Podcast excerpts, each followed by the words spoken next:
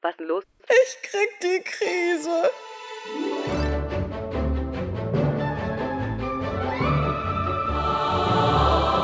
Jetzt bloß nicht durchdrehen. Hör den Podcast. Mein Kopf raucht. Ich habe einen Berg von Zetteln um mich herum verteilt, Studien markiert, Artikel gelesen. Ich kann gar nicht glauben, dass ich mich in meinem Leben so lange mit Ernährung beschäftigt habe. Jetzt habe ich es ein paar Jahre ein bisschen weniger gemacht und schon ist wieder irgendwie alles anders. Gott. Weißt du, was ich überlege, wenn du sagst, und schon ist wieder alles irgendwie anders, ein paar Jahre später? Hm. Äh, Es heißt ja nicht umsonst Ernährungstrends. Mhm. Ist Ernährung nicht auch Eine eine Mode. Modeerscheinung? Ja, total. Also mein Fazit ist jetzt, ich sag mal mein Fazit jetzt schon mal am Anfang, damit hier keiner lange warten muss, was das Fazit ist. Mein Fazit ist, es gibt so viel unterschiedliche Meinungen. Ich blicke nicht mehr durch. Und es kommt immer darauf an, was gerade Mode ist. Und an dem, was gerade Mode ist, ist bestimmt irgendwas gut und bestimmt irgendwo ein Haken. Mhm. Und du sagst Meinung. Also es gibt zum einen super viel Meinung ohne fundiertes Wissen im Bereich der Ernährung, was unter anderem ein Grund ist, Ernährungsberater ist eben kein geschützter Beruf. Ne? Das kann jeder werden, man so einen Wochenendkursus macht, genau wie man Immobilienmakler werden kann, Mm. ohne dass man jetzt eine bestimmte Voraussetzung erfüllen muss. Das ist ein Problem. Und das andere Problem ist, dass auch die Studien, die dazu durchgeführt werden zum Thema Ernährung, unheimlich schwer durchzuführen sind, weil viele ähm, beruhen auf Beobachtungen. Selbstaussagen. Selbstaussagen, das ist eine ganz schwierige Kiste, weil wir Menschen belügen uns ja super gerne selbst. Wir Ja. würden ja. ne, Ernähren das Sie sich gesund. Ja. Genau. Das ist das Phänomen der sozialen Erwünschtheit. Ne? Ich sage Mhm. das, von dem ich glaube, dass es sich gut anhört oder dass es gut rüberkommt. Und dann erzähle ich natürlich nicht, dass ich mir abends die Schoki mit ganzen Mandeln reingezogen habe oder statt einem Glas Rotwein eine halbe Flasche. Ernähren Sie sich gesund. Und dann in Klammern, ja, an zwei von sieben Tagen, dienstags und donnerstags. Am Wochenende ist ja Wochenende, am Montag ist Montag, am Mittwoch ist Bergfest, am Freitag ist Thank God It's Friday. Also es gibt Genau. immer was zu feiern. Also unser Thema heute, ganz allgemein Ernährung. Wir hatten auch Schwierigkeiten, das irgendwie runterzubrechen. Da gibt es so viel zu erzählen. Wir haben uns jetzt dafür entschieden, dass wir uns so die größten ja, Ernährungstrends anschauen. Und anschauen heißt eben nicht nur, wir haben eine Meinung dazu, die haben wir auch. Also es ist ja kein Problem für uns, eine Meinung zu haben. Um Gottes Willen. Aber wir schauen uns eben an, wie sieht denn die wissenschaftliche Lage dazu aus? Und du hast ja schon dein Fazit vorab gesagt und ähm, da müssen wir, also mir ist wichtig, dass wir gleich mal Erwartungen dämpfen. Das muss man bei dem Thema einfach machen. Ja, total. Wenn ihr jetzt glaubt, ihr hört die Folge und wisst danach ganz genau, welche geile Ernährungsform ihr jetzt ähm, in wollt, ja. Zukunft praktiziert und damit 100 Jahre alt werdet und super fit im Kopf und im Körper sein werdet und schlank und sportlich sein werdet, gibt es nicht. Muss man jetzt mal so knallhart sagen, gibt es nicht. Und genauso knallhart muss man auch sagen, wenn wir vom Thema Diäten sprechen und das wechselt halt immer so, ne? Manchmal heißt es Ernährungsform, dann heißt es wieder Diät und Diät ist ja eigentlich ein Wort für eine oder ist das Wort für eine bestimmte Ernährungsform. Und im Englischen übrigens ist äh, Diet nicht eine Diät, sondern eben tatsächlich immer, welche Ernährungsform folgst du? Und Mhm. das heißt noch nicht mal, dass es irgendeine spezielle sein muss, also, sondern allgemein der Oberbegriff sozusagen. Also wie Wie ernährst du dich? ernähr- Genau. Ja, wie ernährst du dich? Wir haben gesagt, wir gucken uns im speziellen Folgen der Ernährungsformen an.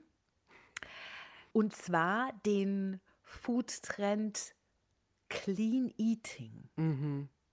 Bin ich sehr gespannt, da hast du ganz viel dazu recherchiert. Dann haben wir noch das Intervallfasten Mhm. und das Fasten generell. Sehr hip momentan wieder. Wir haben das sogenannte intuitive Essen. Mhm. Ja, also finde zurück zu deinem wahren Hunger, sozusagen. Und wir haben natürlich die Klassiker. Hungry Eyes. Oh, ich habe lange nicht mehr gesungen. Wir haben die Klassiker natürlich die Low-Fat und die Low-Carb-Ernährung. Also fettarm und kohlehydratarm. Mhm. Und das gucken wir uns mal an. Wie sieht dann die aktuelle Forschungslage dazu aus? Ein Buch kann ich gleich vorab empfehlen. Ich habe es auch schon angeteasert in der letzten Folge. Mein Lieblingswissenschaftsautor, Bas Kast, der Ernährungskompass, ist Mhm. vor, ich glaube, auch drei oder vier Jahren inzwischen erschienen in der ersten Auflage. Das Fazit aller wissenschaftlichen Studien zum Thema Ernährung. Mhm. Das ist der Untertitel. Wirklich toll geschrieben.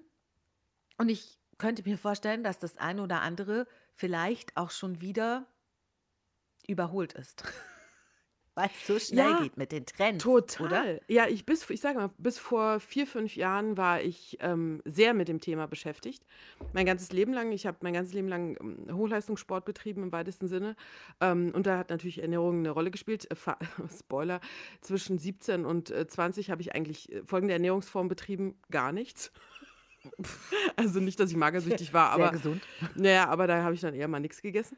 Ähm, und äh, Wattebällchen? Hast du wie die Models Nein. Wattebällchen Nein, in Gatorade nein. getaucht, damit sich Nein. dein Magen füllt? Nein, nein. Ähm, und äh, tatsächlich, äh, was sich so, was sich so ändert, ne? Oder was, was die neue Mhm. Studienlage rausbringt und je mehr Studien es gibt, umso mehr wissen wir eigentlich. Wir wissen nichts wirklich. Es sind so viele Vermutungen dabei und so viele, was nur auf Beobachtungen beruht und so. Genau, auf Beobachtungen beruht. Und bevor wir gleich die Ernährungsform durchgehen, was mir eben auch beim Lesen der vielen Studien, ich sitze ja auch zwischen dem Zettelberg, Boah, ja. was mir da eben auch aufgefallen ist, es ist gar nicht so einfach herauszufinden, was hat denn welchen Effekt? Mhm. Und das liegt an ganz verschiedenen Faktoren. Das eine ist natürlich, jeder Mensch ist wahnsinnig individuell und damit ist auch unser Stoffwechsel sehr individuell. Die Art und Weise, wie wir Fett anlegen, wo, wie wir Muskeln aufbauen, ist sehr individuell. Nach wie vor wird mitunter kein großer Unterschied in Studien gemacht zwischen Männern und Frauen. Ja, Da habe ich auch noch zwei du Sachen meldest gefunden. dich. Ja, Ihr seht es melde- nicht, aber ich- Gabi ich- hat sich gerade vollartig gemeldet. Ja, ich melde mich kurz. Ich habe zwei Sachen heute noch gefunden zum Thema Männer und Frauen, weil wir da neulich schon drüber gesprochen haben. Ähm, und zwar einmal der Unterschied zwischen Männern und Frauen, also laut einer Studie, mal gucken, ist wohl, dass Frauen grundsätzlich gesünder essen, aber dafür mehr Essstörungen haben. Männer Mhm. bis 50 ernähren sich ungesünder, sind aber zufriedener, auch wenn sie vielleicht ein lei- leichtes Fettpölsterchen haben. Bis 50 Jahre. Ab 50 Jahre ändert sich das anscheinend und dann denken sie, oh, jetzt muss ich mal gesund, gesünder essen. Das ist das eine. Also ich meine, wir essen zwar gesünder, aber wir haben häufiger Essstörungen. Weil wir uns mehr mit dem Essen beschäftigen. Das ist häufig eine Folge von, von Essstörungen. Vielleicht können wir da noch kurz drüber sprechen. Und zwar das Thema Orthorexia Uh, nervosa. Nervosa, mein neues Lieblingsthema. Mhm. Ja, also die Orthorexia nervosa, von der man noch nicht genau sagen kann, okay, ist es nur eine etwas merkwürdige Ernährungsweise oder ist es tatsächlich eine, eine Erkrankung? Per Definition bedeutet die Orthorexie eine übermäßige Konzentration auf gesunde Ernährung. Und übermäßig heißt, dass es dann eben krankhaft werden kann. Das ist ein ganz interessantes Phänomen Mhm. und eigentlich auch absurd, wenn du überlegst, wie die Entwicklung des Menschen ist. Ne? Wir haben so viel, je- jedenfalls bei uns in, in Europa, so viel Nahrung zur Verfügung wie schon lange nicht mehr in der Geschichte der Menschheit. Und jetzt stehen wir da und plagen uns mit Herz-Kreislauf-Erkrankungen, mit Übergewicht. Ja, die Weltgesundheitsorganisation hat äh, Übergewicht und Essstörungen zu den wichtigsten ja, Erkrankungen der, der Zeit Neuzeit, und ja, der, mm. der, erhoben. Wir machen heute eine umgekehrte Folge. Die Fazits kommen zuerst. Ähm, ich, ich kann das gerade noch mal mit zwei Sachen ähm, untermauern. Und zwar einmal hat äh, Professor Dr. Michael Hamm in seinem Buch geschrieben, kann denn Essen Sünde sein? Und das Buch, ich kenne ihn persönlich, und das Buch ist von 2000, also die Neuauflage ist von 2011 und das äh, Ursprungswerk ist von 2001. Und da hat er schon geschrieben, ähm, Essstörung, der krasseste Fall von Genussunfähigkeit. Ähm, die Kehrseite des Schlankheitswahns sind Essstörungen wie Magersucht und Bulimie. Hinzu kommt die neue Essstörung Orthorexia nervosa, also krankhaftes Gesundessen. Nicht Appetit auf schmackhaftes Genuss oder gar echter Hunger bestimmen dabei das Essverhalten der Betroffenen. Vielmehr herrscht bei ihnen die Angst vor Kalorien- und Gewichtszunahme oder die übertriebene Fixierung auf Gesundheit, ähm, ihr Essen und ihre Lebensmittelauswahl.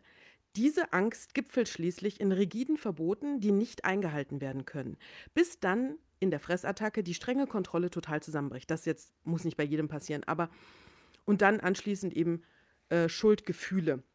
Und dann mhm. gibt es noch ein Buch. Die Ernährungswissenschaftlerin Marlies Gruber schreibt in ihrem Buch Mut zum Genuss, dass Genuss zu erleben ein Stresspuffer ist und dass es auch therapeutische Wirkungen für Genussessen gibt und dass Genießer mehr Sport treiben, vielfältiger essen, öfter in der frischen Luft sind, häufiger zu Vorsorgeuntersuchungen gehen und optimistischer, glücklicher, ausgeglichener und entspannter sind. Denn letztlich ergibt sich die Orthorexia nervosa daraus, dass Sachen, die man genießen könnte und die dem Genuss mhm. auf verschiedenen, auch hirnphysiologischen Grundlagen ähm, zuträglich wären, ähm, dass wer genießen kann, viel weniger in die Verlegenheit kommt, äh, unter Orthorexia nervosa zu leiden. Hm. Das ist ein ganz spannendes Phänomen und gleichzeitig erschreckend. Wenn man dann aber auch überlegt, dass wir ja in Deutschland zumindest in einer eher Kontrollgesellschaft leben, mhm. ne? wo es darum geht, dass man ganz klare Vorstellungen davon hat, wie die Dinge zu sein haben. Und da versucht man in das Schema reinzupassen einerseits, andererseits wird Individualität ganz hoch gelebt, aber das clasht ja. Also wir mhm. prallen Welten aufeinander. Und ein schönes Zitat ähm, von mm. Christoph Klotter, Ernährungspsychologe an der Hochschule Fulda. Über das Essen wird heute die soziale und kulturelle Identität abgeleitet. Also, weil ich anders esse, zum Beispiel vegan, bin ich Fleischessern und sogar Vegetariern moralisch überlegen. Oh ja, Prallfalten ist Teil der Orthorexia nervosa. Guck mal, wie geil ich bin, ja. weil ich esse nichts, was industriell hergestellt ist. Ich esse keinen Zucker. Zucker ist böse, Weißmehl ist böse. Ne? Die, die Lebensmittel werden in gut und böse unterteilt und nur was gut ist, ist gut für die ganze Welt. Und mhm. wer sich dem nicht beugt, ist ein Loser mhm. und wird mit Verachtung gestraft. Mhm. Buh. Genau, also sagen wir mal ganz kurz. Jeder soll die Ernährungsform machen, die er oder sie gerne möchte. Also mir persönlich ist komplett wurscht, wie sich jemand ernährt. Ja, weil das liegt in jedem in seinem Entscheidungsgebiet. Das ist so, als würde man sagen, was hinter den vier Wänden passiert, das geht mich genau. nichts an. ich will weder wissen über das Sexualleben noch über das Essverhalten der Person. Ja, und das ist auch manchmal nervig, wenn Leute dir dann um, lang und breit erklären, warum sie jetzt so essen und das wirkt sich dann so und so aus. Das ist ja, super, super individuell. Meine Schwester hat mir zum Beispiel letztens erzählt, sie hatte lange zu tun mit Migräne und hat wirklich tausende Sachen ausprobiert, weil in, die Medizin ist dann nicht besonders hilfreich, was Migräne betrifft, muss man leider sagen. Viele Ärztinnen und Ärzte reagieren mhm. auch mit so, naja, haben sie Kopfschmerzen, nehmen sie halt eine Tablette und dann ist gut. Aber Migräne ist schon auch nochmal so eine andere Nummer. Jedenfalls hat sie dann selbst Versuche gemacht. Häufig sagt man bei Migräne, das ist auch eine Art allergische Reaktion auf Lebensmittel und Lebensumstände natürlich. Also hat sie bei den Lebensmitteln gesucht. Detektivisch ist sie vorgegangen, Lebensmittel weggelassen, die auch im Verdacht stehen, Migräne auszulösen. Und irgendwann hat sie festgestellt, ähm, sie ist nämlich komplett von Milchprodukten weg und hat Hafermilch mm. getrunken in ihrem Kaffee und hat dann irgendwann mal festgestellt, hm, seit wann habe ich Kopfschmerzen? Seit zwei Jahren. Seit wann trinke ich eigentlich Hafermilch? Seit zwei Jahren. So, da lag der Verdacht nahe, hm. das könnte es sein. Muss nicht sein, ne? mhm. ne? kann ja auch zufällig sein und kein Zusammenhang sein. Sie hat die Hafermilch dann weggelassen und seitdem hat sie keine Migräne mehr. Bei mir ist es witzigerweise umgekehrt. Ich habe endlich mal wieder von normaler Kuhmilch auf andere Sachen mhm. umgestellt, mal Mandel, mal Kokos, mal Hafer. Mir geht es seitdem besser. Ah, ich habe irgendwo gelesen, dass tatsächlich die Unverträglichkeit von Kuhmilch bei Erwachsenen der Normalfall ist und nicht die Ausnahme. Ja, ich habe aber auch wieder einen Artikel gelesen, in dem stand, dass Milch super gesund ist. Ganz, ganz tolles Lebensmittel, Grundnahrungsmittel. Ähm, Bas Kast im Ernährungskompass hat verschiedene Studien dazu ausgewertet und sagt, Milch geht so, mhm. weil es sind ja Wachstumshormone drin. Ich glaube, das haben wir in der mhm. letzten Folge schon auch gesagt, schon gesagt. Genau. Ne? Mhm. Es sind Wachstumshormone drin in jeder Muttermilch, um das Jungtier möglichst groß und kräftig gedeihen zu lassen. Äh, und wenn wir diese Wachstumshormone eben auch zu uns nehmen, dann wachsen wir in irgendeiner Art und Weise auch mit. Das kann natürlich sein, dass die Fettzellen wachsen das kann sein, dass Krebszellen wachsen und dass da jetzt so viel Kalzium drin ist und das deswegen so wahnsinnig gesund für Knochen und Zähne wäre. Da gibt es dann eben wieder andere Lebensmittel, andere, die, genau, die wesentlich mehr Kalzium genau. enthalten und eben nicht diese Nebeneffekte haben können, die Kuhmilch beispielsweise hat. Siehst du, und, und jetzt haben wir schon wieder zwei Menschen oder drei Menschen, drei Meinungen, drei, mhm. drei Bilder, drei Ernährungsbilder und ich muss kurz, als du vorhin gesagt hast, es gibt ja Menschen, die, die sagen dann, das ist mal das und dann passiert das. Da muss ich ja leider gestehen, wer mich ein bisschen besser kennt, da gehöre ich dazu. Ja. Das habe ich früher und, auch gemacht. Aber, aber, auch aber ich bin ja missioniert. Normal. Ja, ich bin missioniert. Denn, Nachdem ich das hier alles gelesen habe, bin ich missioniert. denn ich kann nur sagen, macht jeder, was er denkt. Ganz ehrlich. Im Grunde genommen ist das ja normal, denn wir Menschen, wir suchen ja die Ordnung. Die Welt ist wahnsinnig komplex. Im Grunde genommen leben wir in einem Chaos und wir versuchen in irgendeiner Art und Weise dieses Chaos, diese Komplexität zu beherrschen. Die Welt, das Leben ist nicht linear. Aber wir hätten das gerne, mhm. weil das mhm. einfacher für uns und für unsere Gehirne zu erfassen ist. Was machen wir? Wir suchen die Ordnung im Chaos und wir versuchen eine Ordnung herzustellen. Und das ist im Grunde genommen auch das, was die Wissenschaft immer wieder macht, zu versuchen, eine Ordnung reinzubringen. Wie funktionieren wir Menschen körperlich, psychisch? Was ist da passiert? Es wird eben ein Phänomen beobachtet und das Phänomen heißt, in den Industrienationen ist in den letzten Jahrzehnten Übergewicht immer stärker aufgetreten. Und Herz-Kreislauf-Erkrankungen damit, äh, Diabetes 1, 2 und so weiter. So, dabei haben wir ein sehr ausgefeiltes Gesundheitssystem, also wir müssen nicht mehr sterben, weil wir uns an einem rostigen Nagel mhm. geratscht mhm. haben beispielsweise. Ähm, Frauen müssen nicht mehr sterben äh, ohne weiteres, wenn sie Kinder gebären. Das waren früher alles wahnsinnig risikoreiche Momente im Leben eines Menschen. Das ist alles weg. Jetzt töten wir uns mit Essen, könnte man so oh ganz Gott. simpel oh sagen. Gott, ja.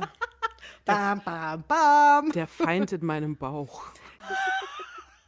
in meinem Mund, in meinem Bauch, in meinem Darm. Und da haben wir, es gibt so viele verschiedene Ansätze. Und ich stelle mir das auch sehr schwierig vor als Ernährungswissenschaftlerin oder Wissenschaftler. Ähm, erstens, da kommen ja verschiedene Disziplinen rein. So, das eine ist Ernährungswissenschaften. Jetzt muss ich aber auch wissen, was macht denn was im Körper? Hormone spielen eine Rolle. Schon allein dieses satt und hungrig sein, das ist so ein hormongesteuertes Ding. Da muss man sich mit auskennen. Dann kommt der Darm hinzu. Ja, Anfang äh, jetzt des 21. Jahrhunderts ist der Darm und das sogenannte Mikrobiom ist in den Fokus der Wissenschaft geraten, dass man eben sagt, a, da steckt viel von unserem Immunsystem drin und b, welche Bakterienzusammensetzung, das ist die große Frage, ist denn die richtige, um schlank zu sein oder zu bleiben oder zu mhm. werden? Und was sind die Bakterien, die die Menschen dick machen? Inzwischen weiß man ja auch, Genetik spielt auch eine Rolle. Und natürlich auch dort, wo ich aufwachse. Also auch in Europa sind wir ja extrem vielfältig. Und ich fange einfach mal an mit einer Ernährungsform ja. und zwar mit der Low Carb. Mhm. Und eine der berühmtesten Low Carb Diäten ist ja die Mittelmeerdiät, mhm. ja, die als der heilige Gral der Ernährung angepriesen wird. Warum ist das so toll? Ja, wenn wir denken, wie leben die Menschen? Ja, Achtung, jetzt muss man auch sagen, früher im Mittelmeer. Man hat schon festgestellt, die jüngeren Generationen die gehen auch alle auf Convenience Food und kochen viel weniger selbst. Aber so die klassische Mittelmeerernährung im Groben und Ganzen ist eher Gemüse- und Obstlastig, also eher pflanzenhaltig. Äh, Olivenöl ist mhm. natürlich das, das, das, äh, das Ding schlecht weg in der Mittelmeerdiät. Schmiermittel für die Venen und Arterien. Genau. Nüsse, Samen, Hülsenfrüchte, Fisch, eher weniger Fleisch, eher weniger Milchprodukte, wenn dann Käse und Käse aber auch eher von der Ziege oder vom Schaf. Mhm. So. Jetzt muss man dazu allerdings auch sagen, also die Mittelmeerdiät als, als der heilige Gral, das ist das Beste für Herzkreis oder äh, nicht für, sondern eigentlich eher dagegen, ne? gegen Herz-Kreislauf-Erkrankungen, Bluthochdruck, ähm, verhindert Herzinfarkte, Schlaganfälle, Arteriosklerose und was dann nicht alles dazugehört. Weil, wie du gerade so schön gesagt hast, Schmiermittel, ja, dieses Olivenöl ist so wunderbar toll. So. Alles schön und gut. Jetzt kommt's. Wir haben ein Problem, was in der Wissenschaft auch immer häufiger zutage kommt, sozusagen. Das ist, dass die Mittelmeerernährungsform per se eigentlich viel vielfältiger ist, als sie dann als Diät dargestellt wird. Was daran liegt, dass, wenn wir einfach mal vergleichen, wie Menschen äh, in, an der Amalfiküste in Italien aufwachsen und leben versus äh, die Griechen auf Kreta. Da haben wir schon alleine in, was die Oliven betrifft, eine ganz andere Zusammensetzung von bestimmten Inhaltsstoffen. Die Öle sind anders. Es sind andere Früchte. Wenn man zum Beispiel, wenn wir an Obst denken, dann sind unsere Klassiker Apfel, Birne, Banane Erdbeere. und dann noch vielleicht so ein paar Südfrüchte, Weintrauben. So, das sind so unsere Klassiker. Wenn wir allerdings in, die, in den Obstkorb am Mittelmeer gucken, dann sind das eigentlich andere Früchte. Dann sind es viel Feigen, dann sind es Granat, Apfelkerne beispielsweise. Auch wieder andere Inhaltsstoffe, andere Nährstoffe, Viel, andere viele Zusammensetzungen. Zitrusfrüchte, ne? Viele Zitrusfrüchte. Ja, ganz genau. Das ist das eine. Wenn man dann jetzt nochmal den nächsten Schritt überlegt und überlegt, okay, die Menschen nehmen jetzt beispielsweise ihre regionalen Früchte und wir brauchen mal nur die Tomaten nehmen. Nimmst du sonnengereifte Tomaten aus Spanien? Die sind auch ganz anders, sowohl vom Geschmack her als auch von dem, was sich aufgrund der Sonne an Inhaltsstoffen ausbilden und entwickeln kann, als wenn du jetzt hier aus dem Gewächshaus aus den Niederlanden die Tomaten kaufst. Die sind nicht nur im Geschmack unterschiedlich, sondern auch in den Inhaltsstoffen. Und deswegen ist die Frage, kannst du jetzt die Mittelmeerernährungsweise mit jemandem, der in Italien lebt, vergleichen mit jemandem, der hier in Castrop-Rauxel oder Berlin, Hamburg, Hannover lebt? Heißt das jetzt, ähm, unsere Empfehlung wäre jetzt, dass die Leute umziehen?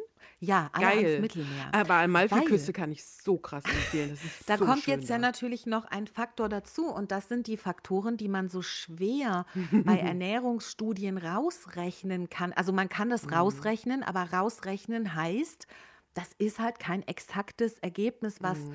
ähm, gegebenenfalls die Realität abbildet. Die Menschen im Mittelmeerraum haben beispielsweise viel mehr Sonne.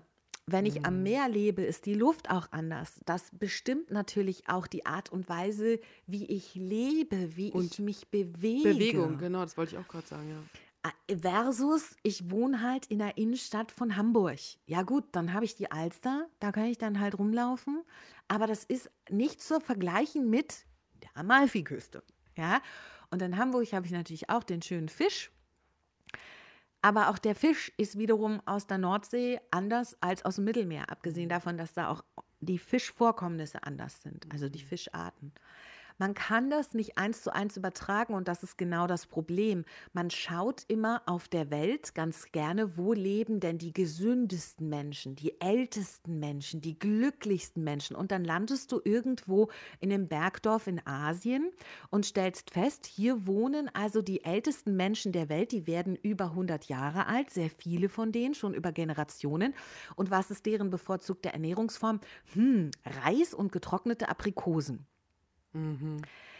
Und jetzt passiert der häufigste Fehler. Jetzt schließt man daraus und die Überschrift in den Zeitschriften heißt dann Reis und getrocknete Aprikosen sind die beste Ernährungsform schlechthin. Und dann wird halt hergeleitet, getrocknete Aprikosen enthalten so schön viel Antioxidantien und das ist so gut und hilft gegen Herz-Kreislauf-Erkrankungen. Und die ältesten Menschen der Welt oder die Menschen, mm, die am ältesten werden und am gesündesten leben, das ist deren Ernährungsform. Da gibt es sogar einen Begriff für, für diese Zonen auf der Welt. Die sogenannten blauen Zonen. Ach, da, wo die Menschen am ältesten Mhm. werden. Ja, so. Aber ist jetzt die Frage, kann ich das eins zu eins übertragen? Und da sind wir dann, gerade was die Mittelmeerdiät, also dann im Grunde genommen Low Carb, also ich esse wenige Kohlehydrate, das hätte ich vielleicht vorher mal sagen sollen, aber ich glaube, viele wissen, was damit gemeint ist. Ne? Also das Brot, das geliebte Brot, was wir Deutschen auch so gerne mögen. Ich finde ja, es gibt nicht, gibt nichts Schöneres als die Butterstulle. Die fällt weg. ne? Vor allem Weißmehl. Zuckerhaltige Sachen natürlich. Und Freunde, Pizza ist nicht Mittelmeerdiät. Pizza ist nicht Mittelmeerdiät. Also Pizza ist ja in Italien auch nicht wie bei uns so, oh, wir gehen mal Pizza essen. Das ist so, ähm, ähm, so ein Mittagssnack oder ein arme Leute essen. Aber ne? Leute essen, Mhm. ja. Da wird dann auf den Teig die Reste drauf gemacht. Ne? Und Nudeln, Pasta ist ja eigentlich immer eine kleine Vorspeise. Also Genau. wenn wir halt so eine riesen Pasta-Portion essen, äh, die, die Italiener, die nehmen da eher so ein Kle die, einen Klecks zum Viertel ja. davon. Ja, ja. Und dann gibt es danach halt nochmal eine andere Mahlzeit. Ne? Mhm. Also es ist schwierig, das eins zu eins zu übertragen auf andere Menschen in anderen Kulturen, wo andere klimatische Verhältnisse, auch einfach geografische Unterschiede bestehen. Und was eben häufig in der Ernährungswissenschaft auch gemacht wird in der Forschung, ist, man forscht an Tieren, bevorzugt an Ratten oder an Mäusen. Und dann gibt es Erkenntnisse, dass die Mäuse, die halt ähm, hochwertige Nahrungsmittel bekommen haben, äh, dass die eben schlanker wären und gesünder wären, weniger unter Alzheimer-Demenz leiden würden. Die Mittelmeerdiät, sagt man auch, ähm, wäre eine ganz tolle Diät, um zum Beispiel auch Depressionen vorzubeugen. Da ist mit Sicherheit, ist du hast es dran. vorhin Da so schön schon gesagt, da dran. ist auch Mhm. was dran. Das Problem ist allerdings, das kann man so nicht sagen. Es ist komplett falsch Mhm. zu sagen, die Mittelmeerdiät ist die richtige Ernährungsform bei Herz-Kreislauf-Erkrankungen. Vor allen Dingen für jeden Menschen auf dieser Welt, Richtig. Der, egal wo er wohnt, wie er lebt, wie er sich bewegt, wie viel Drogen er konsumiert, bla bla bla bla bla. Genau. Oder Das Genussmittel. kommt auch dazu. Und da, weil du gerade ähm, von, ich weiß nicht, warum ich jetzt den Bogen von Drogen auf Fleisch mache, aber doch, ich weiß es. Ähm, low Carb und dann gibt es noch Low Fat. So, das heißt, ne, da gibt es diesen alten Spruch, Fett macht Fett. Deswegen sollte man das nicht essen. Da muss man jetzt auch sagen, woher kommt die Idee? Und das ist auch wieder ja, ein bisschen kurzgedachter Gedanke und es ist einfach, sich jetzt aus heutiger Sicht darüber lächerlich zu machen. Aber wenn wir ein paar Jahrzehnte zurückgehen, waren einfach nicht so viele Erkenntnisse da. Und man hat eben immer mit dem nur arbeiten können, was man als Datenlage hatte. Und zu dem Zeitpunkt, einige Jahrzehnte zuvor, als dieser Gedanke eben aufkam, Fett macht Fett, ähm, entstand diese, diese Rechnung, die wir heute alle kennen. Wer abnehmen möchte, der muss einfach nur weniger Kalorien zu sich nehmen, als er oder sie verbraucht. So. Das Problem ist, was hier nicht unterschieden wird, ist, es wird quasi gesagt, jede Kalorie ist gleichwertig. Also ob ich jetzt eine Kilokalorie aus einem Stückchen Schokolade ziehe oder sagen wir mal aus einem Chip, schöner Kartoffelchip. Eine Kalorie aus einem Kartoffelchip ist in dem Fall genauso gleichwertig wie eine Kalorie aus einer Gurke, die ja auch Kalorien hat. Das ist sehr viel mehr Gurke als Chip, by the way. Eine Kalorie. Ja, klar, du kannst mehr Gurke dafür essen, als du Chip essen kannst. Genau. Wenn du überhaupt einen ganzen Chip essen Nee, kannst. Da überhaupt ganz, nicht. Du kannst Nee, vielleicht da mal kannst du dran lecken. Ja. So ein Dann hast du Bröselchen. auch schon deine Kalorie. Ein kleines Bröselchen Chip, aber wahrscheinlich eine halbe Gurke oder so. So. Und das kann man natürlich nicht vergleichen, weil äh, ist, ist es jetzt eine gute ähm, FDH, ne? Frisst die Hälfte Ernährungsform. Wenn ich jetzt nur noch die halbe Tüte Chips zum Abendessen esse, ist das jetzt gesünder? Nehme ich davon ab? Ja, vielleicht nehme ich davon ab. Aber wenn wir jetzt auf den Gesundheitszug auffahren, ist jetzt die halbe Tüte Chips nicht gesünder, als wenn ich sage, ich esse nur noch ein halbes Brot oder ich ergänze mein Brot um den Salat. Mhm. Da sind Denkfehler drin, ähnlich wie wir es in der letzten Folge auch schon beim BMI, beim Body Mass Index gesagt haben. Ne? Mein, mein Aufreger des gleich. Tages ist, dass die WHO nur nicht Abstand nimmt vom BMI, obwohl sie weiß, dass es falsch ist. Mhm. Und äh, ne, wie gesagt, auch hier in Deutschland werden immer noch Lehrer danach verbeamtet, wo ihr BMI liegt. Zitat. Weil es einfacher zu berechnen ist, der BMI. Ja, und da hast du es wieder. Was ist das? Wir Menschen was, was ist verkehrt mit in denen? der ja, naja, wir Menschen suchen in der Komplexität die Ordnung und Einfachheit und wir wollen es so einfach und greifbar wie möglich machen.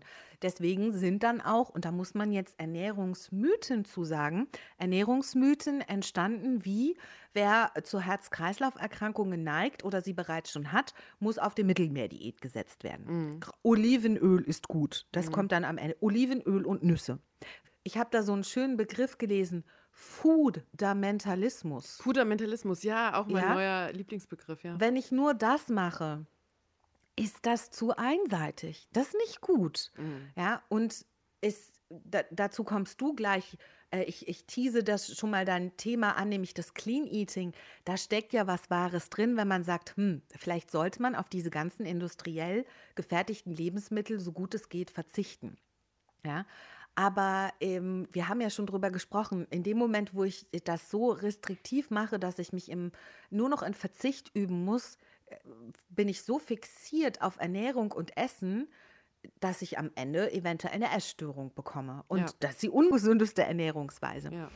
Ähm, zum Fleisch will ich noch eine Sache sagen.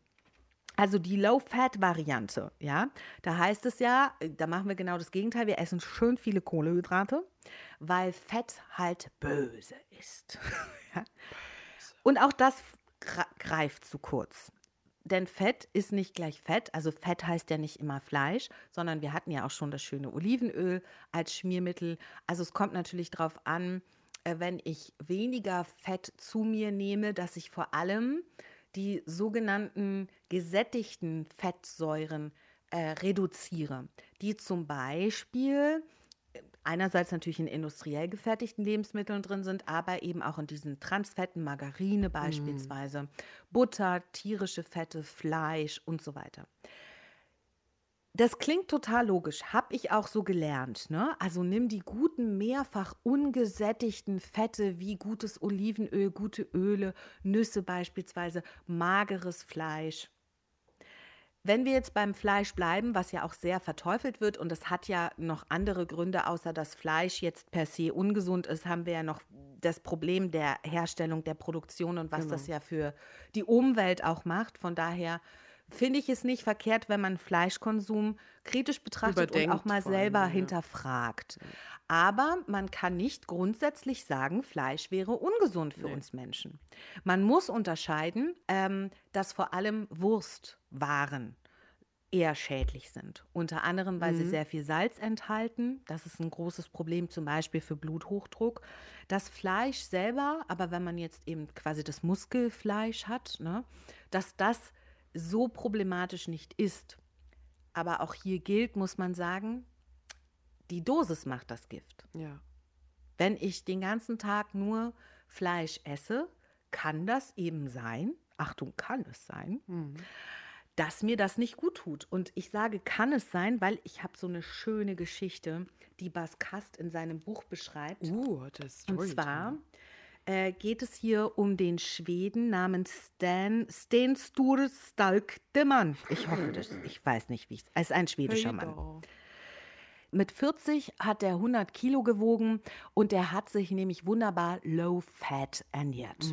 Schön auf Butter verzichtet und Sahnesoßen und alles, was halt so lecker ist. Rührei mit Speck und so. Und hat halt schön Kohlenhydrate gegessen. Pasta und Brot ist auch total lecker. Wenn ich da jetzt aber keine Butter aufs Brot, finde ich, ist es nur halb so lecker. Der hat echt gelitten, der Mann. Und zwar in mehrfacher Hinsicht. Der hat keinen Genuss gehabt. Das war das eine. Hat sich nicht satt gefühlt und zum anderen, der ist immer dicker und dicker geworden. Also der hat kontinuierlich, bis er dann 60 war, war der bei 180 Kilo. Sein Arzt hat ihm den höchsten Blutdruck bescheinigt, der jemals in der Klinik gemessen wurde, in der er war. Ja. Und ähm, katastrophale Blutfettwerte, also alles Katastrophe. Und dann hat er gesagt, ich habe da jetzt keinen Bock mehr drauf. Ich quäle mich seit 20 Jahren. Ich habe alle Diätbücher gelesen, die man lesen kann. Ich befolge all diese Low-Fat-Ratschläge. Ich werde immer dicker. Ich werde immer kränker. Ich habe jetzt die Schnauze voll. Und hat von einem auf den anderen Tag alles umgestellt und hat gegessen, was ihm Spaß gemacht hat. Rührei mit Speck zum Frühstück. Ein schönes Steak mit Sahnesoße und Butter überall obendrauf. Und siehe da, der hat plötzlich abgenommen. Sodass der letztlich mit dieser Form der Ernährung schlank und gesund wurde. Und er auch gesagt hat, zum ersten Mal fühlt er sich satt. Ja, das liegt am Fett. Und die Proteine haben nicht viele Kalorien. Also Die Proteine machen satt, nicht auf übertrieben jeden viele Fall. Kalorien. Das ist das eine. Das andere ist, wenn wir jetzt so arbeiten würden, wie da häufig gearbeitet wird, auch in den Medien, muss ich jetzt mal sagen, ne? da liest man eine Studie und dann würde das jetzt heißen, Fett ist gesund. Fett essen gegen Fett. So, ich sehe die Überschriften. ja. Ja. Äh, fight Fat with Fat. Fett essen, Fett abnehmen. genau. Das ist jetzt ein Fall. Und davon gibt es vielleicht noch ein paar mehr Menschen auf der Welt. Aber das ist genau der Punkt. Jeder, und das ist so ein Zwischenfazit, können wir jetzt schon sagen, nach Low Carb und Low Fat, man muss gucken, was für einen passt. Und Verzicht Ja. ist immer schwierig. Und da kommen wir jetzt zu dir und dem Clean Eating. Ja, ich sage noch ganz kurz was. Äh, das, die, äh, Verzicht, da sind wir wieder bei dem Thema, was das Ganze hier überlagert, ist der Genuss. Und das tatsächlich, und das ist, was mal aus meinem Mund kommt, das hätte ich 30 Jahre nicht gedacht. Das Gesündeste ist tatsächlich, den Genuss immer mit einzubeziehen. Hm. Weil Genuss dafür sorgt, dass ich vermutlich das tue, was meinem Körper auch irgendwie gut tut, wenn ich ein gutes Verhältnis zu Essen habe. Das Okay. ist ja wieder das Prinzip des intuitiven Essens, ne? Genau. Ähm, wir wollten noch kurz eigentlich über äh, Low Sugar sprechen, falls du dich Ach, erinnerst. stimmt, ja. Ja. Also das äh, Low Carb ist ja dann auch dieser, auch ein Trend, zuckerfrei Genau. zu leben. Ne? Ähm, ja, genau. Und dann gibt es ja noch dieses, äh, unter Umständen, aber auch nur dieses Sugar-Free oder sowas. Ich will so bleiben, wie ich bin. Total. Ähm, und was man bei all diesen Ernährungsformen, also ob das jetzt Low Carb, Low Fat oder No Sugar ist oder sowas, ist das meistens, wenn man dann bei den Fertigprodukten auch guckt, vor allen Dingen das Problem ist, dass die Sachen, die Low Fat sind, viel Zucker drin haben oder Zuckerersatzstoffe. Die Sachen, die keinen Zucker haben, haben dafür aber andere Sachen drin. Fett. Und äh, bei Low. Carb ist es dann eben auch Fett, genau. Mhm. Weil irgendwo muss ja der Geschmack herkommen und der kommt Ja. entweder aus dem Zucker oder aus dem Fett. Tata! Und bei No Sugar oder Low Sugar muss man tatsächlich auch aufpassen. Und auch diese ganzen Smoothies haben ein Problem, wenn Mm. da viel Obst drin ist, nämlich ähm, die Fructose. Und die hattest du letztes Mal schon angesprochen. Und da wollte ich noch ganz kurz was zu erzählen. Und zwar, dass ähm, es tatsächlich wohl eine Genmutation gab vor 16 Millionen Jahren. Und dass einige Menschen oder Menschenvorfahren plötzlich keine ähm, Harnsäure richtig mehr abbauen konnten. Und fruchtzuckerreiche Erna äh, Ernährung durch das Fehlen eines Botenstoffes kann dazu führen, dass wir Harnsäure nicht gut genug abbauen können. Und das wiederum kann dazu führen, dass dann Fettschalter umgelegt wird und fruchtzuckerreiche Ernährung zu Verfettung führt. Mhm. Das heißt, bei manchen Menschen, die zu viele Smoothies zum Beispiel konsumieren, zu viel Obst konsumieren, kann es sein, dass sie fett werden dadurch, weil ähm, das nicht abgebaut werden kann, der Fruchtzucker. Da muss ich ganz kurz einhaken, weil du hast jetzt, ähm, und das kann man missverstehen, gesagt, zu viel Smoothies, zu viel Obst. Das Problem bei Smoothies Fruchtsmoothies, ist ja, genau. ne, dass ich viel mehr Obst auf einmal konsumiere, Mhm. als ich es am Stück essen könnte. Also da kommt ja, machst du eine Banane rein und machst einen Apfel rein und machst eine Birne rein und eine Orange und dann noch irgendwie ein Trauben. bisschen Grün, Grünkohl oder was. Wenn ich das als Mahlzeit vor mir hätte, das würde ich gar nicht schaffen, weil das so viel Obst ist. Wenn ich es aber natürlich klein püriere, dann kann ich natürlich viel mehr nehmen. Das heißt, ähm, letztlich ist ja so ein Smoothie eigentlich eine Kalorienbombe. Ne? Absolut. Und eben halt eine Fruchtzuckerbombe und das kann dann mhm. halt zu irgendwelchen Wohlstandskrankheiten führen. Deswegen muss man bei Fructose auch immer achten. Und Fructose ist richtig viel in ähm, äh, Lebensmitteln auch drin. Müsst ihr mal hinten drauf gucken. Da, sehr da steht Fructose. dann auch Fructose. Ne? Genau. Ne? Fructose, Glucose, Glu alles was mit genau. Ose ist, ne? ist, glaube ich, immer genau. Saccharose. Das sind dann sind die ganzen Zuckerstoffe. Genau. Ja, jetzt haben wir gesagt, achtet mal auf die Ose. Wenn ich jetzt krankhaft alles, wo Ose drin ist oder irgendwelche E's oder sonst irgendwas aus meinem Leben, aus meinem Ernährungsplan streiche, dann. Habe ich was für eine Krankheit? Oder ist, noch, ist es noch Eigentlich wollte ich hin zur, zum Clean Eating. Ach so. Und ich war wieder bei der Orthorexie, genau. Aber erzähl doch mal vom Clean Eating. Ich befürchte, da ist mitunter der Weg zur Orthorexie nicht allzu weit. Ja. Sagte sie. Und? Wühlte in ihren Zetteln. Moment. Falsche Studie. Richtige Studie. So, sie holt jetzt ein 500-seitiges Pamphlet raus. Eigentlich, eigentlich, achte ich ja immer total drauf, ne, als äh, so Mikrohase hier, dass ich immer, alter Mikrohase, dass ich eben nicht mit Zetteln ähm, raschele. Aber heute also ist ein Zettelrascheltag. Ja. Ähm, Clean Eating. Ich muss sagen, das ist was, wo ich irgendwann auch ausgekommen bin bei. Ja, da sind ganz viele Sachen dabei, die auch mit der mit mir kritisch betrachten WHO auch übereinstimmen, also jetzt im positiven Falle. Ähm, oder auch der Deutschen Gesellschaft für Ernährung. Aber das Clean Eating trifft schon vieles, was, ähm, was der gesunde Menschenverstand oder was so den, den natürlichen Essgewohnheiten des Menschen auch irgendwie entgegenkommen könnte. Heißt, mhm. der Verzicht auf raffinierte Lebensmittel, auf äh, Fertigprodukte, eventuell auch der Verzicht auf Weißmehl oder überhaupt Getreide, das kommt dann immer auf die Unterart drauf an. Viel Obst und Gemüse, wobei wir eben gelernt haben, Obst in Maßen. Und auch der Verzicht eben auf Fructose, in Lebensmitteln drin, ne? in fertigen Lebensmitteln. Alles so, so weit wie es geht unverarbeitet, alles so weit wie es geht frisch vom Markt, frisch vom Bauern. Ähm, je weniger verarbeitet, umso besser. Die Untersuchungen dazu sagen auch, naja, es ist ja eigentlich eher ein Lifestyle als eine Ernährungsform, mhm. denn, denn da gehört schon ein bisschen mehr dazu, als nur sich zu ernähren, wenn man dem folgt.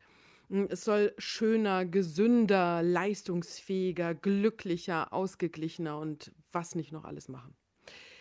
In, wenn da viele Sachen zusammenkommen, die tatsächlich auch ganz gut erforscht sind, wie zum Beispiel das Omega-3 ganz gut ist für unseren Kopf, äh, für unser Gehirn, wenn dazu kommt, dass, ähm, sagen wir mal, Kohlenhydrate und auch Getreide nur in Maßen ähm, nicht zu viel Fertigprodukte, nicht zu viel süße Sachen insgesamt wegen Blutzuckerspiegel und glykämischem mhm. Index. Wenn das alles zusammenkommt, ist Clean Eating eigentlich eine feine Idee. Es darf nur nicht wieder eben zur, ähm, zur übermäßigen Fixierung auf gesundes Essen führen. Weil dann, dann sind wir ja wieder in so einem Zwang drin. Ne? Dann sind wir wieder mhm. mit Zwang drin. Und dann sind wir wieder bei dem, was wir heute schon ein paar Mal gesagt haben bei der übermäßigen Fixierung auf gesundes Essen. Was dem Clean Eating so ein bisschen vorgeworfen wird, ist, dass es oft, also das kommt, Clean Eating ist jetzt auch dem Clean Eating. Wer ist denn das Clean Eating? Ne? Hm. Ähm, dass, dass dieser Bewegung sozusagen vorgeworfen wird, dass manche Sachen sehr gehypt werden, wie zum Beispiel Superfoods die dann überregional sind, also wiederum nicht nachhaltig oder nicht umweltbewusst, keinen guten ökologischen Fußabdruck haben, mhm. weil sie importiert werden müssen. Aber man könnte das genauso gut hier mit Hirse und, und Leinsamen und mit lokalen, regionalen Produkten, also mit den gleichen Inhaltsstoffen oder ähnlichen Inhaltsstoffen aufwerten, das Essen. Mhm. So. Dass, dass hier wirklich dieser Lifestyle-Aspekt auch noch mehr reinkommt. Also wie du merkst auch an meinen Ausführungen, ich bin so ein bisschen hin und her gerissen, weil ich habe das Clean Eating immer ganz gut so verteidigt, aber als ich mich jetzt noch ein bisschen näher damit beschäftigt habe, muss ich sagen, ja, es stimmt, es hat einen großen Lifestyle-Aspekt auch und so ein, so ein Effekt Hascherei auch tatsächlich mhm. an manchen mhm. Stellen. Und das, muss ich sagen, schmeckt mir auch nicht so richtig. Und letztlich, die Idee ist natürlich toll, dass wir das, unser eigenes Obst und Gemüse aus dem Garten essen können. Aber wer hat denn schon die Möglichkeit, das ist ja der geringste Teil der Bevölkerung, der die Möglichkeit hat, sein eigenes Gartengemüse zu essen. Und meine Beobachtung, und jetzt sind wir wieder bei Beobachtungen, ja. Das heißt nicht, dass das wissenschaftlich nachgewiesen ist, aber dass die äh, Influencer, die eben diese Foodfluencer, mm. die dieses Clean Eating ja mit verbreitet haben, dass das auch Menschen sind, die in der Regel auch sehr sportlich sind. Also ich finde es dann immer einfach zu sagen, das macht dich fit und schlank. Und es wird aber ein bisschen außen vor gelassen, dass die Bewegung auch eine ganz, ganz wichtige Rolle bei einer gesunden Lebensweise spielt. Und auch wenn mhm. ich abnehmen möchte, das geht nicht ohne Bewegung. Und so die Empfehlung tatsächlich mhm. ist, also dass man schon sagen kann, also Daniel König, Ernährungswissenschaftler an der Universität Freiburg, sagt, ähm, eine lockere Variante von Clean Eating, wo jetzt eben nicht diese Überfixierung ist und nicht diese Verbote drin sind oder sowas, was letztlich sich auch als gesunde Mischkost schimpfen würde, das wäre eigentlich eine gute Sache. Das ist eine gute Sache. Das klingt Sache. aber nicht so cool. Nee. Gesunde Mischkost, das klingt so nach Krankenhaus. Aber Clean Eating klingt da viel geiler. Ja, Clean Eating klingt irgendwie geil und so mit Erlaubnisfaktor. Und wenn ich das mache, dann habe ich was Gutes gemacht. Und wenn ich sage eben äh, ausgewogene Mischkost mit Genussfaktor. Das, Viel zu lang. Weil das ist nämlich mein Fazit des heutigen, also noch ein Fazit des heutigen Tages oder der letzten Tage ist, ausgewogene Mischkost mit Genussfaktor ist tatsächlich das, was am vernünftigsten ist. Und da sind wir mit dem Clean Eating schon relativ nah dran, wenn es nicht dogmatisch wird und wenn es nicht übertrieben wird und wenn nicht irgendwie Overnight Oatmeal ähm, teuer verkauft wird, anstatt ähm, eingeweichte Haferflocken. So. Ja, ja das du? stimmt, das stimmt. Das hat dann alles so Das eine Namen kostet plötzlich. irgendwie 17 plötzlich Euro und das andere ja. kostet 3,50. Also nein, oder alle Sachen sind plötzlich klein geschnitten in einer Bowl. Ich finde das ja toll. Also, was ich ja total toll finde, ist, dass wenn man äh, auch gerade hier in Berlin unterwegs ist, dass man überall gerade auch diese Bowls bekommt. Ähm, das ist eine tolle Alternative mittags zu, also wenn es nicht gerade Suppenküchen gibt, ich bin großer Fan von Suppenküchen mittags, ähm, ne, dass es diese Bowls halt auch gibt, wo dann viel frisches Gemüse, Salat drin ist und vielleicht noch ein, ein Proteinkomponente äh, oder sowas, finde ich super wenn es zu einem vernünftigen Preis ist, aber nicht, wenn es dann übertrieben ist, weil es so eine super gigantische wenn du diese Bowl isst, wird dein ganzes Leben anders und dein Traummensch wird dich finden und so. Wenn das, das ist halt dann wieder Lifestyle. Und rech, rechnet man den Lifestyle-Faktor raus, finde ich es gut. Jetzt frage ich mich aber, du hast dich ja auch äh, intensiver mit dem intuitiven Essen beschäftigt. Jetzt frage ich mich, ist denn da so ein großer Unterschied, wenn du sagst, mh, hm, gesunde Mischkost und jetzt noch den Genussfaktor mit dazu nimmst, sind wir dann nicht am Ende bei dem sogenannten intuitiven Essen? Ja, also sagen wir es mal so, wir sind am Übergang, denke ich. Ähm, mhm. Das eine, das Clean Eating, ist natürlich mehr auf die Lebensmittel an sich fokussiert, in erster Linie. Ne? Mhm. Wenn wir jetzt von da kommen und da ist ein bisschen mehr Blick auf die Inhaltsstoffe, die da wirklich sind und wo kommt es her und es ist unverarbeitet und so. Und beim intuitiven Essen geht es mehr ums eigene Sättigungsgefühl, ums eigene Hunger- und Sättigungsgefühl. Was sagt intuitives Essen? Also, ich, ich ähm, bin nicht mehr Dopamin und Serotonin gesteuert. Ich will nicht essen, um Glücksgefühle zu erzeugen. Ähm, ich will jetzt nicht unbedingt noch einen Liter Cola, weil Zucker und Koffein mir so einen geilen Kick gibt, sondern ich achte darauf, will ich das wirklich? Und jetzt haben wir natürlich wieder kurz dieses Problem der Überfokussierung auf Essen, aber ich denke, mm. für eine Übergangszeit, wenn man sich sagt, ich mache das jetzt mal vier Wochen oder sowas oder ich mache das mal acht Wochen, dann ist das, glaube ich, ein ganz guter Übergang. Also zu gucken, wann bin ich überhaupt hungrig. Da haben wir uns zum Beispiel hier im Vorgespräch schon drüber unterhalten, dass wir ganz unterschiedliche Frühstückszeiten haben. Mhm. Nicht total schlimm, wir sind beide eher so spät Vormittagsfrühstücker. Ja. Aber dass auch da, wenn man wirklich darauf achtet, wann bin ich denn morgens erst wirklich hungrig, dass es da auch Unterschiede gibt. Ich bin kein Mensch, der um 6 Uhr morgens frühstücken kann. Wenn ich zu Hause bin und es ist Wochenende, dann frühstücke ich gegen 10.30 Uhr, 11 weil dann kriege ich erst Hunger. Ich habe auch schon mal mein Frühstück so an einem Sonntag Brunch. um eins. So ein schönes Brunch, genau. Ja. Manche wachen ja auf und sind direkt hungrig. Die können auch um 6 Uhr morgens schon gut frühstücken. Yay. Mhm. Ähm, zweiter Punkt wäre, das zu wählen, was, was mir schmeckt und mir gut tut. Denn man geht beim intuitiven Essen davon aus, dass der Körper schon weiß, was man braucht. Klammer auf, ja, das, da gibt es auch ein paar Unwägbarkeiten, aber so grundsätzlich.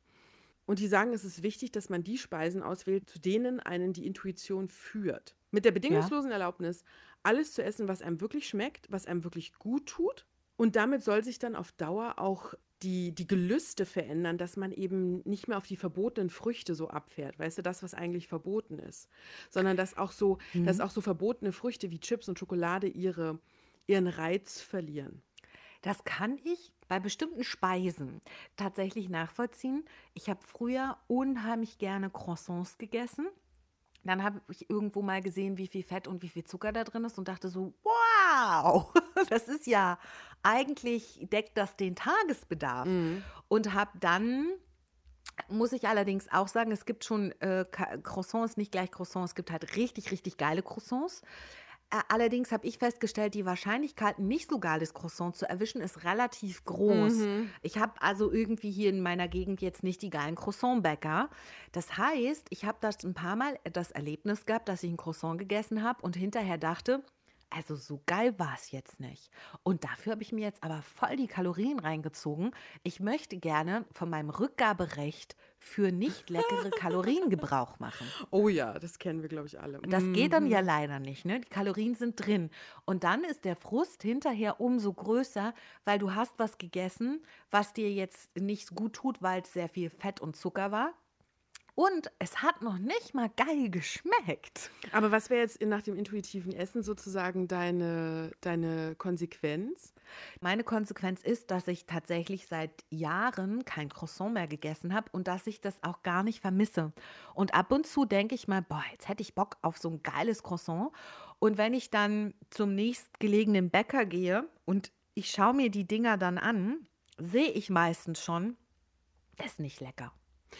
Zum Beispiel, genau das könnte ja sein, dass du sagst, wenn, selbst wenn ich einen Jeeper drauf habe, aber ich weiß, dieses Croissant ist nicht das Croissant meines, meines Traums. Genau, mein Traumcroissant. Mein Traumcroissant, dann es eben nicht zu essen, sondern vielleicht ja. eben entweder zu sagen, gut, dann esse ich halt keine Croissants und finde dafür was anderes, was ich cool finde, oder zu sagen, es gibt diesen einen Bäcker in Berlin, äh, die machen die geilsten Croissants und dann geht man halt einmal im Monat zu diesem Bäcker und holt sich zum Beispiel dieses eine Croissant und schon ist es irgendwie so ein Highlight im Monat irgendwie, mhm. weißt du? Mhm. dass man sich dann wieder gönnen kann. Denn ähm, was auch noch ein Unterpunkt ist, ähm, eine bewusste Tätigkeit aus dem Essen zu machen. Und das ist jetzt, indem wir darüber gesprochen haben und gesagt haben, okay, wie machst du das eigentlich? Was könnte man stattdessen machen? Achtsamkeit und Genuss sind auch wieder die Schlüsselworte. Und da sind wir wieder mhm. tatsächlich auch beim Genuss und der Genussfähigkeit. Hm, zu überlegen, achtsam, will ich dieses Croissant, was da jetzt vor mir liegt? Nein, es sieht sehr blass aus. Es ist ja. nicht, es schmeckt vermutlich auch nicht wie mein Traumcroissant.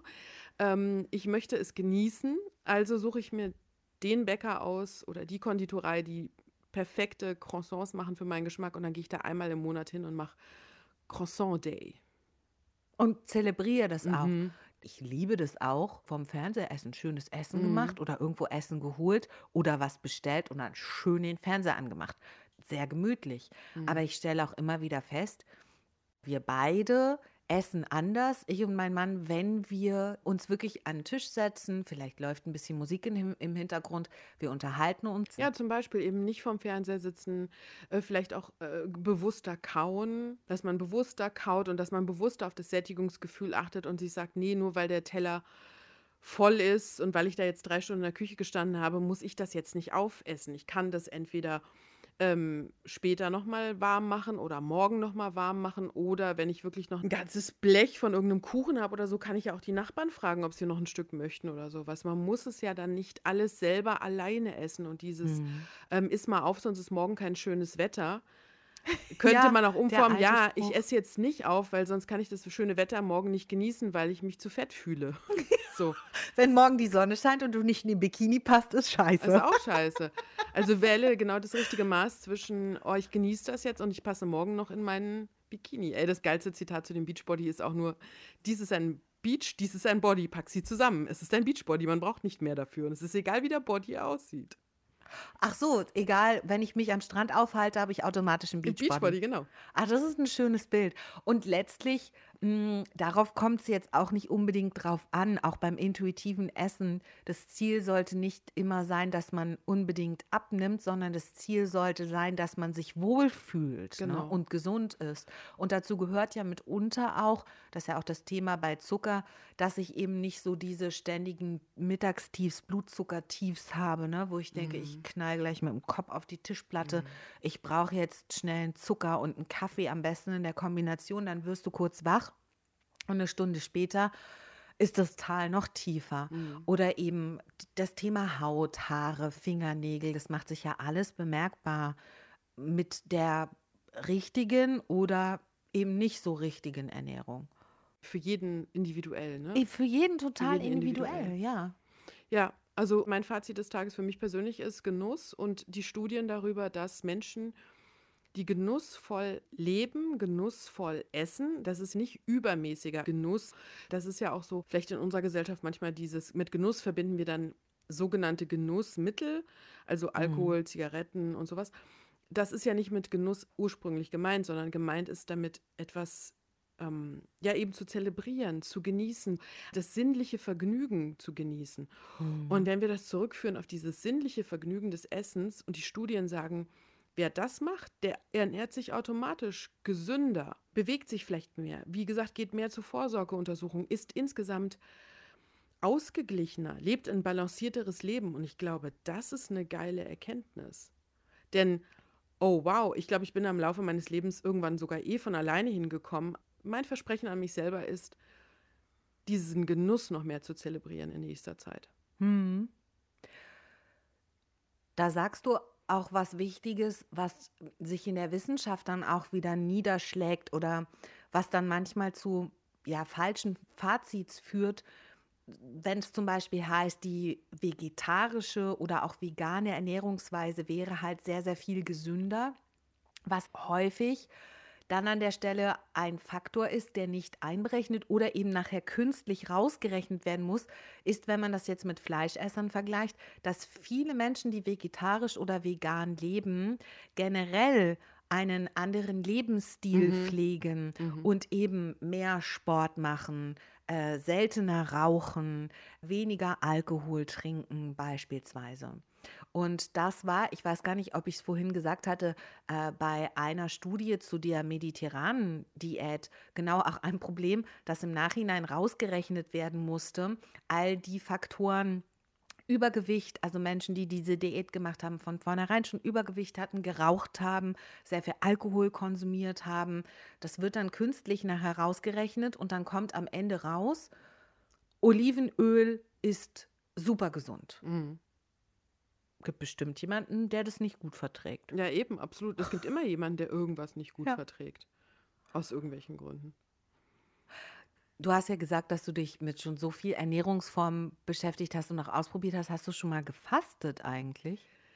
Ähm, einmal als Ja. Teenager, aber unter ärztlicher Aufsicht, weil ich nämlich äh, versehentlich mit meiner Mutter in Kur gefahren bin. Und, ähm, und ähm, ja, ich war ihr plus eins. Mein Vater musste auf meine Brüder aufpassen. Und ähm, da haben wir mal eine Woche gefastet. Ich mochte es nicht. Also ich bin, ich bin, ich, mein Stoffwechsel reagiert ganz schlecht auf Fasten. Ähm, ich kann andere Sachen mit meinem Stoffwechsel sehr gut, die andere vielleicht nicht können. Ich kann monatelang ketogen leben, also ohne Kohlenhydrate. Das macht meinem Körper gar nichts. Das liebt er sogar. Fasten geht gar nicht. Aber was ich geil finde, und ich glaube, da bist du heute unsere Expertin drin, ist das Intervallfasten. Das finde ich geil. Das Fasten, von dem du sagst, dass du das nicht so gut Also verträgst, das ist ja Heilfasten, mhm. das Heilfasten, was wir kennen. Was, und Fasten selber ist ja ein, ein uraltes Ding, Jahrhunderte alt. Und das hat schon Paracelsius gesagt, ähm, dass Fasten ja Körper, Geist und Seele reinigt. Also es geht auch um so einen Reinigungsprozess ähm, das ist ja auch religiös bedingt, also in jeder Religion, wenn ich das gerade richtig im Kopf habe, gibt es Phasen des Fastens, wo man eben sagt, man reinigt sich körperlich und geistig. Das ist ein ganz interessantes Ding. Ich habe auch einmal gefastet und ich habe äh, gelernt, ähm, dass ja erst nach drei Tagen diese Fasteneuphorie einsetzt. Ich habe die drei Tage gar nicht durchgehalten. Und bei diesem klassischen Fasten, diesem Heilfasten, machst du ja vorher auch diese ekligen Darmentleerungen. Mhm. Also eklig im Sinne von, der Mechanismus ist jetzt nicht eklig, aber wenn ich mir dann durchlese, was ich da trinken muss, damit es dann da und Spülungen und so, bin ich raus. Ich habe das auch nur Ah. einmal gemacht. Ich, äh, da muss man auch, da muss man Zeit für haben, da muss man Lust drauf haben. Da, das, genau, hatte ich bisher nicht. Aber das, das Intervallfasten, was gerade ja auch sehr in ist und gehypt wird, ist auch eine ganz interessante Sache und ich persönlich finde es wesentlich praktikabler. Und da gibt es zwei Varianten. Also Intervallfasten heißt, es gibt bestimmte Zeiten, in denen ich esse und bestimmte Zeiten, in denen ich nichts esse, also faste. Und da sind so die berühmtesten zwei Varianten, 5 zu 2 Mhm. und 18 zu 6. So 5 zu 2 heißt fünf Tage normal essen und zwei Tage fasten. Und da heißt dann Fasten wirklich, dass ich keine feste Nahrung zu mir nehme, sondern mich nur von Flüssigkeiten ernähre, wie jetzt zum Beispiel Brühe oder Tee oder auch schwarzen Kaffee in Maßen und natürlich Wasser. Mhm. Das ist auch nicht mein Ding, weil dieses gar nicht essen und nur Flüssigkeiten kann ich nicht. Ich mache das 16 zu 8, das heißt, äh, 16 Stunden isst man nicht und man isst eben nur in einem Zeitfenster von 8 Stunden. Da gibt es auch verschiedene andere Varianten, dass man ganz extrem äh, 20 Stunden nichts Ja, ja, isst ja. und in einem Zeitfenster von 4 Stunden ist jetzt auch nicht mein Ding. Mhm. Ähm, bei diesem 16 zu 8, ich finde das für mich ganz praktikabel, weil das ist das späte Frühstück, was Mhm, wir beide mhm, machen. mhm. Und dann gibt es halt eben bei mir zwischendurch immer noch ein, eine kleine Mahlzeit. Also irgendwie, ich esse dann ein Brot oder ein- eine Banane und einen Apfel. Also irgendwas Kleines zwischendurch brauche ich. Und dann wird abends noch was gegessen. Das heißt, jetzt so groß das Mittagessen fällt weg oder wenn ich mal ein größeres Mittagessen habe, dann abends, bevor das Zeitfenster von acht Stunden umgeht, irgendwas Kleines noch. Genau. Nüsse und Joghurt oder irgendwie so.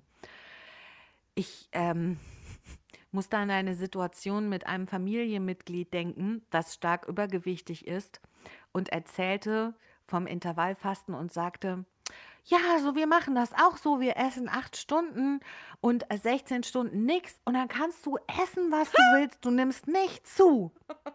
Und ich dachte so, ähm, das stimmt so nicht. Also man kann da jetzt auch nicht essen, was man will. Und das heißt auch nicht, dass man jetzt acht Stunden am Stück Sachen in sich reinschaufelt, sondern da gibt es ja auch so Maßgaben. Also ideal sind eigentlich zwei Mahlzeiten in diesen acht Stunden und dazwischen sollten auch so vier bis fünf Stunden Pause sein. Und man sollte möglichst nicht snacken zwischendurch und man sollte eben möglichst dann Wasser trinken oder ungesüßte Tees oder eben Kaffee, idealerweise schwarz. Das mache ich auch nicht. Bei mir kommt Sojamilch in den Kaffee. Das ist eigentlich, könnte man das streng genommen als kleine Mahlzeit sehen. Da will ich jetzt auch nicht päpstlicher sein als der Papst, weil dann habe ich da auch wieder keinen Bock drauf. Mhm. Da gibt es ja das eine Dogma, drei Mahlzeiten am Tag. Ich glaube, beim Clean Eating heißt es fünf Mahlzeiten am Tag. Bis zu sechs teilweise sogar. ja, Bis zu sechs. Mhm. So, ich habe das ausprobiert und das ist gar nicht. Kann also da nicht. kann mein Körper gar nichts mit anfangen, beziehungsweise mein Körper kann sehr viel damit anfangen. Denn wenn ich viele kleine Mahlzeiten esse, nehme ich kontinuierlich viele hundert Grämmchen zu, weil mein Körper hat ständig was zu essen. Das heißt also, der Blutzuckerspiegel geht irgendwie gar nicht runter. Und ich brauche diese Fastenzeiten, weil mein Körper sich dann schön das zieht. Mhm. Und das ist auch immer so ein Zeichen, wenn wir jetzt beim intuitiven Essen sind. Was fällt euch schwer und was fällt euch leicht? Und mir fällt es leicht, auf Snacks zwischendurch zu verzichten. Mhm. Mir auch. Mir auch. Ich bin sogar fast eher der Zwei-Mahlzeiten-Typ. Mhm. Plus vielleicht irgendwo noch eine Kleinigkeit oder sowas. Eben so ein, ein, ein Obst oder irgendwie ein paar Nüsse oder sowas zwischendurch. Aber bei ähm, sechs Mahlzeiten würde ich total loco gehen, weil ich überhaupt nicht wüsste, was esse ich denn jetzt wann. Und ich esse lieber eine Mahlzeit, wo ich Bock drauf habe, die ich lecker finde. Ich mag Frühstücken. Ich liebe Frühstücken. Ich, Ich esse, auch, ist mein ich esse lieber ähm, Haferflocken und die Eier. Und dann Mhm. esse ich halt jetzt acht Stunden nix oder sechs Stunden nix und dann esse ich halt abends nochmal einen Salat oder irgendwas, Mhm. bevor ich dann irgendwie jetzt eine Kleinigkeit, da eine Kleinigkeit. Das ist für meinen Das wäre Stoffwechsel mir auch zu überhaupt nichts. stressig, weil schon Mhm. allein zu überlegen, was ich an sechs Mahlzeiten irgendwie esse, finde ich schon stressig Mhm. allein. Also so habe ich zwei Mahlzeiten Und ähm, davon wird jetzt eine sehr viel genauer geplant, nämlich in der Regel das Abendessen. Bei mir ist es Frühstück. Bei mir ist immer das Okay. Frühstück. Mhm. Das ist so ein, so ein Signal auch. Was fällt euch besonders schwer, wenn ich jetzt an den Schweden denke, dem es super schwer gefallen ist, äh, auf diese fetten Sachen oder aufs Fett zu verzichten, aufs Fleisch. Und der hat sich echt gequält mit Kohlenhydraten. Und jemand anders, der quält sich beispielsweise mit Fett. Vielleicht ist die Sättigung, das hast du vorhin schon gesagt, ein bisschen höher bei Fett, weil der Proteinanteil höher ist. Da sind wir Menschen einer Grillenart sehr ähnlich. Wir fressen so lange, ich sage jetzt mal fressen, ähnlich wie die. Grillen, ähm, bis, wir, bis wir einen bestimmten Proteinbedarf gedeckt haben. Ähm, das ist auch eine Erkenntnis äh, aus dem Ernährungskompass von Bas Kast. Da gab es einen ganz lustigen Versuch in einem Chalet in der Schweiz. Es ist ein ganz, ganz kleiner Versuch gewesen, weil es waren zehn Probandinnen und Probanden und das Forscherteam waren zwei, wie nennt man die, Insektologen. Ach, ich weiß nicht, ob es da was. noch einen Fachausdruck für Ach, gab, was. die eben so eine bestimmte Grillenart beobachtet haben und festgestellt haben, wenn diese Grillen den Proteinbedarf gedeckt bekommen, dann hören die auch irgendwann auf, die Felder abzufressen. Aber wenn der Proteinbedarf nicht gedeckt ist, fressen die so lange, bis sie quasi das Gefühl haben, da tritt jetzt eine Befriedigung ein. Und das Protein sorgt für eine gewisse Befriedigung. Das hat man dann in dieser Gruppe in der, in der Schweiz ausprobiert. Die ersten zwei Tage durften alle alles essen und es war auch alles da. Also Fleisch und Getreide und äh, Kuchen und Croissants und Brötchen und Obst und Gemüse, Wurst, Käse, wirklich alles. Und am dritten Tag, dritten und vierten Tag, wurde die Gruppe von zehn Leuten in zwei Gruppen eingeteilt. Äh, die eine Gruppe durfte sich nur an Tisch 1 bedienen, wo hauptsächlich Kohlenhydrate waren, also Brot, Pasta, Reis, Croissants. Und am anderen Tisch war dann eben ganz wenig Kohlenhydrate, dafür eben viel Hühnchen und Fisch und so weiter. Ähm, zwei Tage haben die so getrennt gegessen und danach haben sie wieder alle alles essen dürfen. Die durften vorher, nachher essen, was sie wollten und dann von den jeweiligen Tischen auch. Sie mussten es nur immer vorher wiegen lassen. Und dann wurde eben gecheckt, wie viel haben die gegessen von der Menge her und wie viel Kilokalorien hatte das Ganze. Und sie haben festgestellt, nach diesen zwei Tagen, an denen die Gruppe geteilt war, dass die äh, Gruppe, die sehr viel Kohlenhydrate gegessen hat, über 30 Prozent mehr an Kilokalorien zu sich Ja, ja. genommen hat, Mhm. als die Gruppe, die am Proteintisch war. Die haben sogar durch diesen hohe Proteinzufuhr äh, quasi, sind die freiwillig auf eine Art Diät gegangen. Die haben sogar 30 Prozent weniger Kilokalorien zu sich genommen. Weil Proteine schneller sättigen, ja.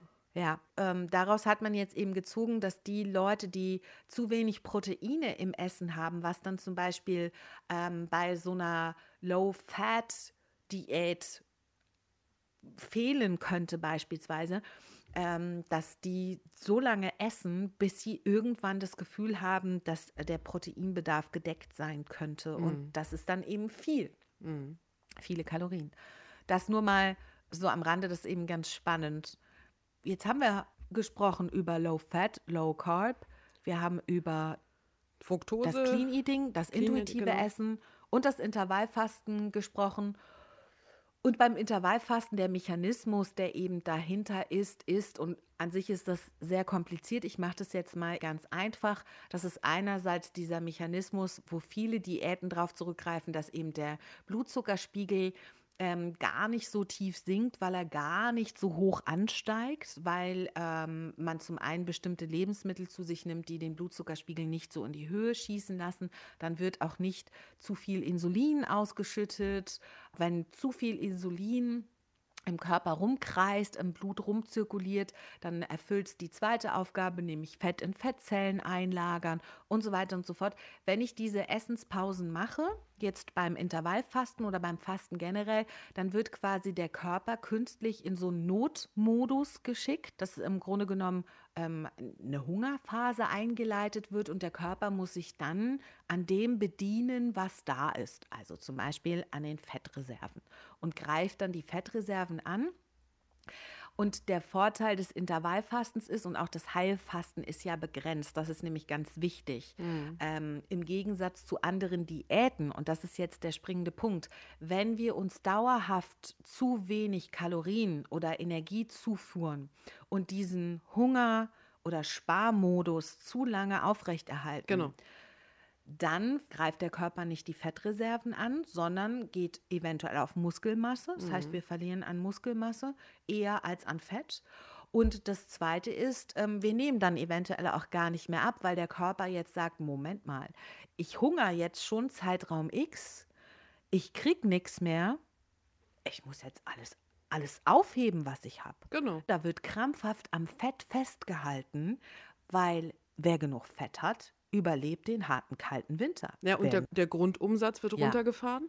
Und das Problem ist ja, was ich letztes Mal auch schon gesagt habe, das Problem ist, wenn du aus dieser Phase, wo der Grundumsatz runtergefahren wurde, ähm, wenn du von dieser reduzierten Notphase dann kommst in eine Phase des Essens wieder, des Re- mehr Essens, mehr Kalorien zu dir nimmst, nimmst du auch richtig schnell zu. Richtig schnell. Und dann, und dann hast du schön neue Fettzellen produziert und die musst du erstmal wieder äh, aushungern später. Das ist alles kompliziert. Keine extremen Phasen beim Essen ist immer das Beste. Ne? Mhm. Ich habe ein Zitat von einer US-Ernährungsberaterin. Eigentlich hatten wir geplant, mit diesen Zitaten einzusteigen, aber jetzt würde ich sagen, enden wir damit. Sie hat ähm, mehrere Jahre an klinischen Studien die betreut und da ging es darum, dass die Probandinnen und Probanden mit Bluthochdruck eine Gewichtsabnahme erzielen sollten, um eben den Blutdruck zu senken, weil das so als Mechanismus betrachtet wurde. Die Erfolgsquote war ziemlich schlecht, denn alle, die an Gewicht abgenommen haben, haben zwei bis drei Jahr, Jahre später wieder zugenommen, teilweise mehr. Und das ist genau der Jojo-Effekt, den du gerade beschrieben hast, den wir alle kennen. Und diese Ernährungsberaterin sagte, ähm, sie empfindet diese Studien tatsächlich als unethisch. Und ein Zitat, was ganz schön reinhaut, ähm, von ihr lautet, es gibt bislang keine Behandlung, mit der sich das Körpergewicht dauerhaft erfolgreich reduzieren lässt. Wenn ein Medikament eine derart niedrige Erfolgsquote hätte, würden Ärzte es nicht länger verschreiben. Äh, Genau, also wenn, wenn ein Medikament so schlecht funktionieren würde, wie Diäten funktionieren würden, dann würde man es nicht empfehlen. Ja, ist ja auch so. Ich meine, der Mensch ist komplex und das sollten wir mittlerweile ähm, alle verstanden haben in 2021. Der Mensch muss ganzheitlich betrachtet werden und für viele Dinge gibt es keine ähm, Generallösung. Du hast auch noch ein Zitat. Der Philosoph, der griechische Philosoph Epikur hat schon gesagt, die Mäßigung ist sehr in Ordnung, aber nur dann, wenn man sie maßvoll betreibt. Tada! Ja, also das Ernährungsthema ist ein Fass ohne Boden, könnte man sagen. Und die wichtigste Erkenntnis, die wir daraus ziehen, ist, schaut an, was ist praktikabel für euch, was tut euch gut, was wirkt bei euch. Das heißt nicht, dass jede Studie falsch ist, aber man kann sagen, es gibt viele Studien, die zu dem einen Ergebnis kommen und eine andere Studie genau zum gegenteiligen Ergebnis kommt. Und das liegt wahrscheinlich daran, dass wir einfach komplex sind und mehr sind als ein einheitlicher Organismus, der Nahrungsmittel verdaut und daraus Energie zieht. Die Frage ist immer, wer zieht wie raus Energie? Und das machen wir alle unterschiedlich, weil wir unterschiedliche Lebensweisen haben. Man muss nur die Leute vergleichen, die in der Stadt wohnen versus auf dem Land.